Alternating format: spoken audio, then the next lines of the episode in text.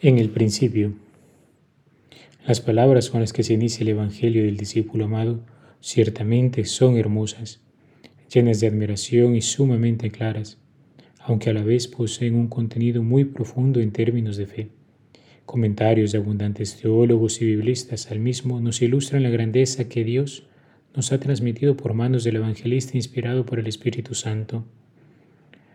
A modo general y sencillo en el marco de este tiempo de Navidad que se celebra, podríamos tomar como referencia el versículo 14. Y el Verbo se hizo carne y habitó entre nosotros, y hemos contemplado su gloria gloria como del unigénito del Padre, lleno de gracia y de verdad. Qué dicha para la humanidad entera, el Hijo de Dios, la segunda persona de la Trinidad Santísima, aquel que procede del Padre desde toda la eternidad, vino a habitar entre nosotros. La gloria de la divinidad la hemos contemplado en un pequeño niño nacido en Belén. Benedicto XVI decía, la palabra carne, según el uso hebreo, indica el hombre en su integridad todo el hombre, pero precisamente bajo el aspecto de su caducidad y temporalidad, de su pobreza y contingencia. Esto para decirnos que la salvación traída por el Dios que se hizo carne en Jesús de Nazaret toca al hombre en su realidad concreta y en cualquier situación en que se encuentre. Dios asumió la condición humana para sanarla de todo lo que la separa de Él, para permitirnos llamarle en su Hijo unigénito con el nombre de Abba, Padre y ser verdaderamente hijos de Dios. No hallando posada donde nacer, hizo del mundo entero su morada para habitar, para dársenos a conocer, para que fuésemos capaces de ver que Dios no es indiferente a nuestra historia. Él se ha preocupado por nosotros y, llegada la plenitud de los tiempos, nos envió a su Hijo único para salvarnos y hacernos partícipes de su amor. Ciertamente, aquellos que no han querido entrar en caminos de conversión se han cerrado esta acción de su gracia bendita, pero a quienes la han acogido los ha hecho resplandecer de su gloria. Este pasaje de ser contemplado con gozo y reverencia. Dios nos ha amado, ha querido salir a nuestro encuentro, está llegando continuamente a nosotros. Envía sus testigos como Juan Bautista para preparar el camino e irrumpe con la fuerza del amor en nuestras vidas. Puso su morada entre nosotros dio su vida por nosotros para que nosotros gozásemos de la suya. ¿Qué más necesitamos saber? Haciendo eco de las palabras de Teodoreto, obispo de Siria en el siglo V, podemos recordar que la encarnación de nuestro Salvador representa la más elevada realización de la solicitud divina en favor de los hombres.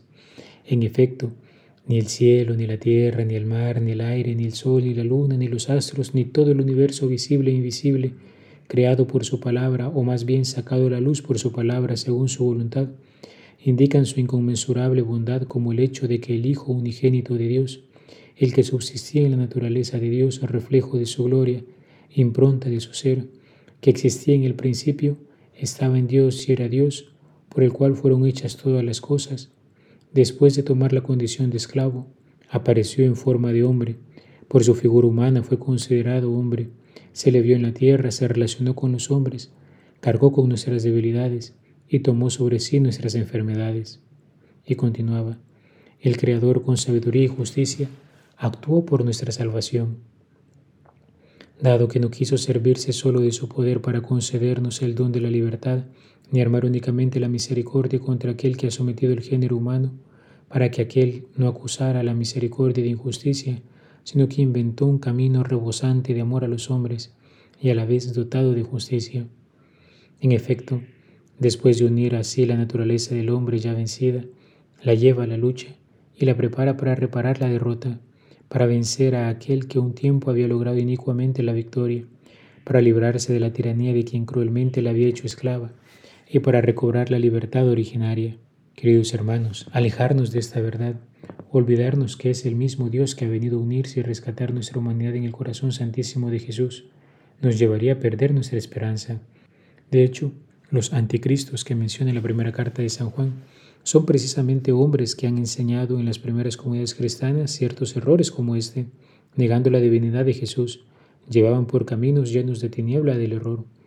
Estos tendrían graves consecuencias para la vida de fe, puesto que la encarnación del Verbo, la unión de la naturaleza divina con nuestra naturaleza humana, es la razón por la cual Jesús se nos hace modelo de humanidad, causa de redención y de participación en la vida divina.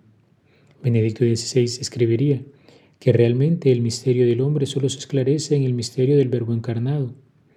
Benedicto XVI, comentando la Gaudium et Spes, escribiría, realmente el misterio del hombre solo se esclarece en el misterio del Verbo encarnado. Cristo, el nuevo Adán, manifiesta plenamente el hombre al propio hombre y le descubre la grandeza de su vocación. En aquel niño, el Hijo de Dios que contemplamos en Navidad, podemos reconocer el rostro auténtico no solo de Dios, sino el auténtico rostro del ser humano.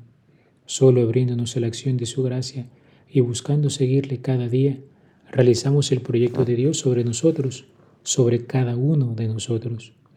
Roguemos al Señor, hermanos, nos conceda la gracia de saber descubrir en el niño Jesús este grande signo de su amor, y al contemplar la misericordia divina de nuestro Redentor, nos sintamos también nosotros movidos a corresponderle con un corazón agradecido. Alabado sea Jesucristo, por siempre sea alabado.